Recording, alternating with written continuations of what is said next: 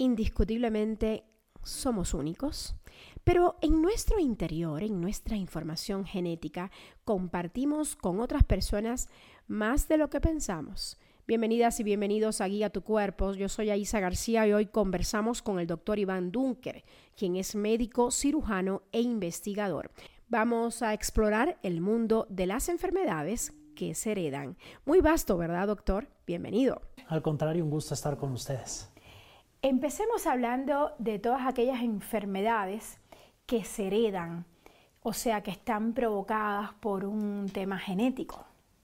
Sí, bueno, en ese caso, cuando estábamos hablando de enfermedades genéticas, significa que hay un cambio en nuestro ADN, que seguramente es una molécula que ya se ha escuchado. Esta molécula está en todas nuestras células y en ella está la información que indica cómo tenemos que funcionar. Entonces, en ese sentido, cuando hay un cambio en, ese, en esa información, a lo cual le llamamos mutación, esto puede ser una mutación que vaya a generar un cambio que va a afectar el funcionamiento de esas instrucciones y va a causar en nuestro cuerpo una enfermedad. Ahora, no siempre los cambios en el ADN o las mutaciones van a ser eh, negativas. A veces pueden cambiar y no tener ningún efecto, o incluso a veces pueden cambiar, cambiar la forma en que funciona nuestro cuerpo, pero generarnos una ventaja, que es la base de la evolución. ¿no? A ver, usted habló de ADN, habló de genes. Díganos concretamente qué es el ADN y qué son los genes. El ADN es nuestro material genético y dentro de esa molécula encontramos genes y los genes son unidades funcionales de información genética hereditaria. Entonces, es, son instrucciones, son las instrucciones específicas que van a estar dentro de esa molécula del, del ADN. Buena parte de esa molécula no tiene esos genes, pero sí hay una parte que tiene esos genes y que tienen instrucciones. En una misma familia, los genes y el ADN todos son únicos, o sea... Eh, Cada individuo tiene un ADN que es único para esa persona. ¿no? Y bueno, eso es toda una historia después de lo que son los perfiles de identificación humana y cómo podemos en una escena del crimen identificar el ADN de alguien porque son únicos de esa persona. Pero ciertamente el ADN entre familiares, por ejemplo, los que compartimos con nuestros hermanos, hermanas, con nuestros padres, por supuesto va a tener una mayor identidad, una mayor similitud que, por ejemplo, con un amigo, ¿no? que no es un familiar.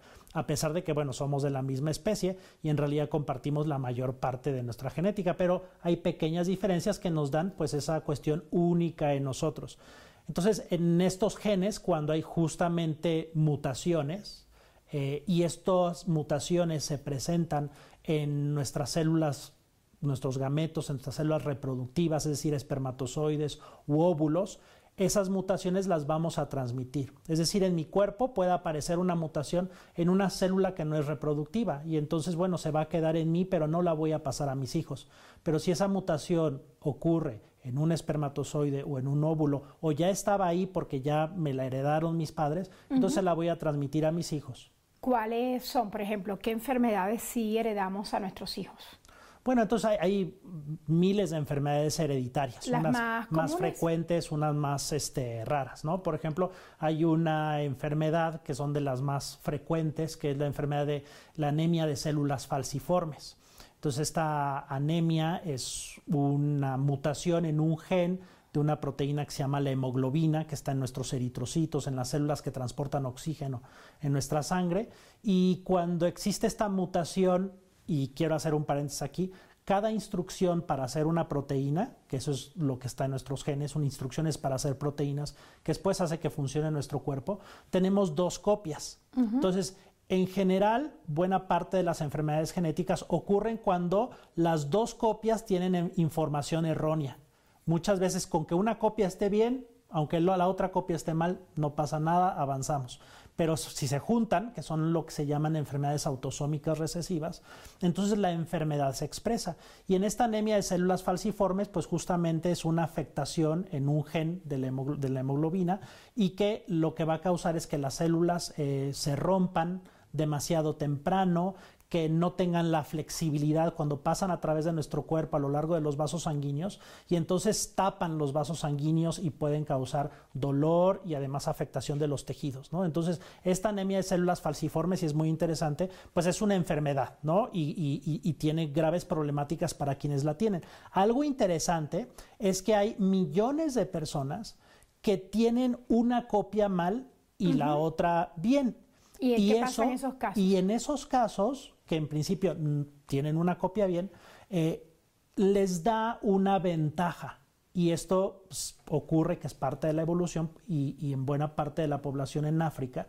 Eh, esto protege de la malaria que, ¿no? que es una infección justamente que va a generar cansancio, que es muy predominante en esas regiones, también en otras partes del mundo, pero el tener una copia te da una ventaja que evita que justamente el agente infeccioso este, te afecte, ¿no? Entonces, y, y, entonces en esa región, por eso los portadores, o sea, no estoy enfermo, soy portador de la mutación, justamente están como protegidos, ¿no? Y por eso hay tanta gente. Entonces, ese es el juego de la evolución desafortunadamente tiene el doble filo de que obviamente al haber tantos portadores, pues también habrá quienes de pronto tengan la mala suerte de que van a tener las dos copias malas. Entonces una cosa por la otra. Y así hay muchas historias, ¿no? ¿Y hay alguna manera de alterar la genética para evitar estas enfermedades hereditarias? Bueno, una de las grandes preguntas es, ¿podemos curar una enfermedad genética? Y entendemos que si una enfermedad genética es inducida por cambios en el ADN, pues curarlo tendría que ser cambiar eso. Entonces, recientemente... O sea, imposible. Ya es posible, incluso esperamos en los próximos años, yo diría que en 5 o 10 años vamos a ver ya enfermedades genéticas que se curan quitando la mutación. Entonces, esto se logra porque en años recientes, de hecho fue un premio Nobel reciente, se, se generó una técnica que se llama CRISPR-Cas o edición genómica, que son unas que les llaman tijeras moleculares. Son moléculas que yo puedo introducir en tu cuerpo y van al ADN ven dónde está el cambio, quitan la mutación y entonces eso es lo que quisiéramos para todas las enfermedades genéticas, curarlas de esa forma. Si entendemos curarlas desde ese sentido, que me parece que es el sentido ideal. Sin embargo, aun cuando eso ahorita ya está en desarrollo y, pienso que en los próximos 5 o 10 años va a ser cada vez más accesible, también podemos curarlas de una forma tal vez no permanente en, en, el ADN, pero si identificamos cuál es el problema en el ADN, por ejemplo, que una proteína no se está produciendo adecuadamente porque las instrucciones están equivocadas, podemos hacer terapia génica o dar algunas medicinas que van a ayudar a sobrepasar a esa persona ese problema que le está generando ese error en la instrucción, que es lo que pues generalmente se ha estado intentando, ¿no? Sin embargo, bueno, no es una curación definitiva porque la mutación sigue ahí. Sí, eh, las personas que tienen familias longevas, que duran muchísimos años y que la gente no se enferma, si hay posibilidades de que las, los hijos de estas personas también tengan esas largas vidas. Eh, sí, puede haber, eh, sí, de hecho hay características moleculares, que esto, bueno, es, es, un tema muy interesante la, la longevidad y que al menos en el ADN se ha estudiado mucho en lo que son los extremos de los cromosomas. ¿Qué quiere decir esto? Entonces, eh, es, es, en, esa, en, en, esos extremos de esas maletas, de cómo están estructurado nuestro ADN, hay una parte que se llaman los telómeros. Y normalmente con el tiempo esos extremos se van haciendo cada vez más pequeños y van haciendo que también nuestras células cambien menos, se renueven menos. Sin embargo, se ha visto en algunas familias justamente con estas características de longevidad que los telómeros no se acortan tan rápido como las demás personas y eso hace que también sus células estén renovando más. Porque ¿por qué envejecemos? Porque nuestras células ya no se renuevan tanto. Entonces, efectivamente, en el ADN también está, y de hecho podemos decir con mucha claridad, que está eh, si en algún momento se puede lograr el tener más longevidad o incluso la inmortalidad. De hecho, en el ADN están las instrucciones para morir. Si en algún momento desciframos cómo cambiar el ADN para que eso no ocurra, lo podremos lograr, pero seguramente la información está ahí. ¿Por qué en una misma familia hay personas que se parecen más a los abuelitos? que a los propios padres. Ahí no juega nada más una instrucción o un gen, sino son multigénicas. A ver. Entonces hay varios genes que participan en darte el tono de piel o darte el tono de color de tus ojos. Entonces ahí ya no, nada más es que mi papá me dio una instrucción y tú otra, ya no son nada más una combinación entre cuatro copias, sino pueden ser entre ocho, dieciséis copias o incluso ¿Qué tantas copias hasta atrás? O sea, podemos parecernos a nuestros bisabuelos. A mí me dicen que yo me parezco mucho a mi abuela. Sí, entonces depende. Pero seguramente hay quienes se parecen a bisabuelos o a tatarabuelos, ¿es posible? Sí, eso es posible. Por supuesto, hay ciertas características que pueden ser más dominantes, ¿no? A veces puede ser el color de ojo o a veces lo podemos ver con una nariz, ¿no? En alguna familia. Y eso es que esa nariz es de, esa familia, de esa familia, Muchas veces. Y entonces son genes que son dominantes, que es otro concepto. Hablábamos de dos copias, ¿no? Y que pareciera que las dos se emparejan como para generar un resultado. Pero hay algunos, algunas copias que se dice son dominantes, es decir, que esa copia va a dominar sobre la otra copia y básicamente lo que se va a expresar es lo que esa copia dominante dice. Es cuando te dicen, oye, tu gen es fuerte. Sí, o por ejemplo cuando vemos los pequeños hoyuelos en los cachetes, ¿no? Eso es una característica dominante. ¿no? Entonces, a veces también puede ser el color de ojos, café, puede ser algo dominante.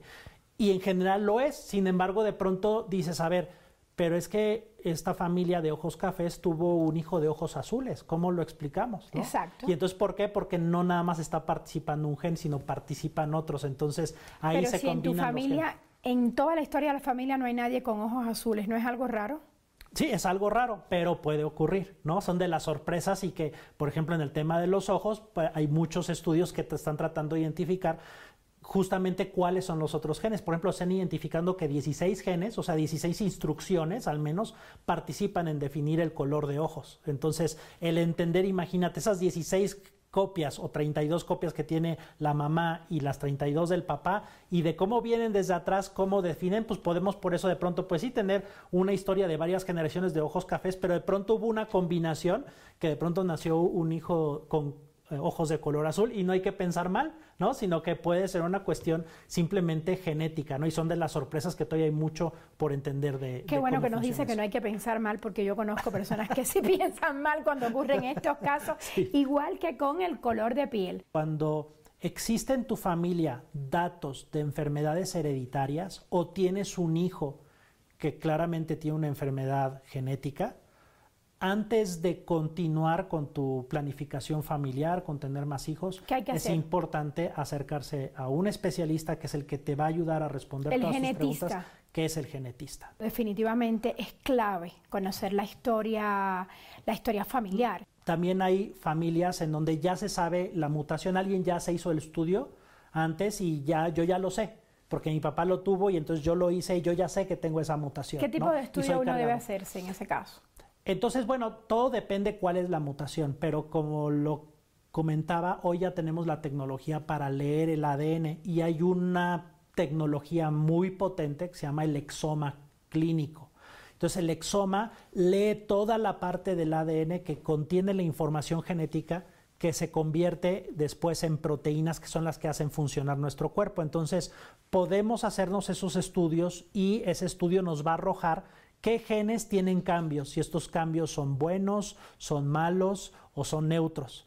Y entonces, pero tenemos que acercarnos con el genetista, es mucha información y después tenemos que saber qué hacer con ella, ¿no? Cuando hay algo muy claro en la familia, sí puede llegar incluso a ser importante. Si yo ya sé que soy portador de una mutación, o sea, no estoy enfermo, pero una de mis copias, por ejemplo, está mal, con quien me voy a casar, puede ser importante el saber que ella no sea portadora de esa copia no para no casarse, sino para saber qué hacer, porque puede haber soluciones. Pero si de pronto yo me voy a casar con alguien y resulta que ella también es portadora, hay una gran probabilidad de que esas dos copias malas se junten en un hijo, ¿no? Entonces, no es una cuestión de imposibilidad o ya no nos casamos, sino es información que yo soy responsable de no querer transmitirle a mis hijos. Y entonces hay distintas técnicas que igual con los genetistas ya más especializados en la fertilización se pueden identificar los espermatozoides y los óvulos que no son portadores y hacer fertilización in vitro y después pues ya eso que está fertilizado, que sabemos que está libre de las copias equivocadas, pues finalmente implantarlo en la mujer, pero ya es un embrión que se va a desarrollar sin el problema que yo estoy cargando, ¿no? Pero una excelente solución. Hay soluciones. Entonces, pero hay que buscarlas y hay que acercarse con los genetistas y con los especialistas. Más que claro, tener buena salud no solo depende de nuestro estilo de vida, incide la información genética que nuestros padres nos heredaron y bueno, hay que conocer cuál es esa información. No dude en contactar al doctor en X como arroba dunkeruam. Yo me despido, soy Aisa García, esto es Guía tu Cuerpo, un podcast de Telesur TV que puede escuchar y bueno, si quiere ver la entrevista completa está en arroba Isa Entrevista y también en mi canal de YouTube. Que la buena salud los acompañe siempre.